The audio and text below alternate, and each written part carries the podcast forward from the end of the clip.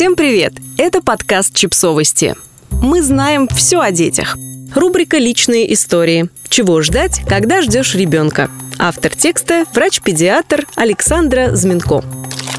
В фильмах беременных показывают волшебными феями с утренней тошнотой. В социальных сетях рассказывают про 9 месяцев счастья и ожидания. Старшие родственники гундят, все выдержали, и ты справишься. Так чего ждать?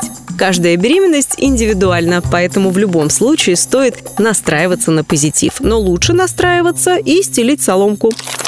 Первое. Работоспособность может уйти в любой момент. У меня это случилось прямо в первом триместре. На работе узнали об этом чудесном событии почти сразу. Скрывать сине-зеленое лицо, тошноту и дикую слабость долго не получилось. На этот случай советую заранее подумать над денежной подушкой и обговорить варианты развития событий с партнером. Я собиралась работать до последнего, но у организма были другие планы. Второе. Настроение. Как на американских горках. О да, это тоже не миф, а вполне вероятное развитие событий. Помню, как собирались на юбилей, я красиво оделась, накрасилась и спустилась в машину уже вся в слезах. Почему? Ну, потому что стало очень себя жалко. Просто так, без причины. Видели бы вы глаза моего мужа. Раньше я такие перформансы не устраивала. Третье. Лучше не планировать заранее дальние поездки. Ведь наше самочувствие может измениться в любой момент. Важно учитывать это и не строить далеко идущих планов. В моем личном опыте была отмена поездки в отпуск в Турцию и целого ряда небольших поездок. Иногда сил на большее, чем погулять вокруг дома, просто не хватает.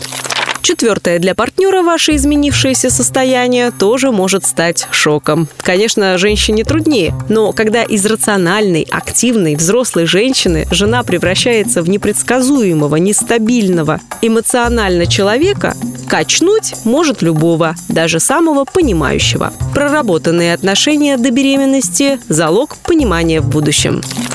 Пятое.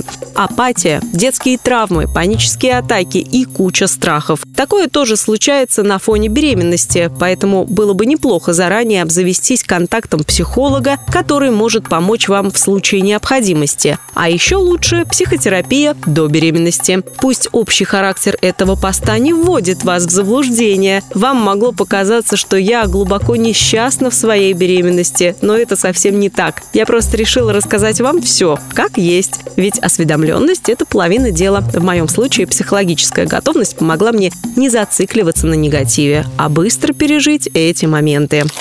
Подписывайтесь на подкаст, ставьте лайки и оставляйте комментарии. Ссылки на источники в описании к подкасту. До встречи!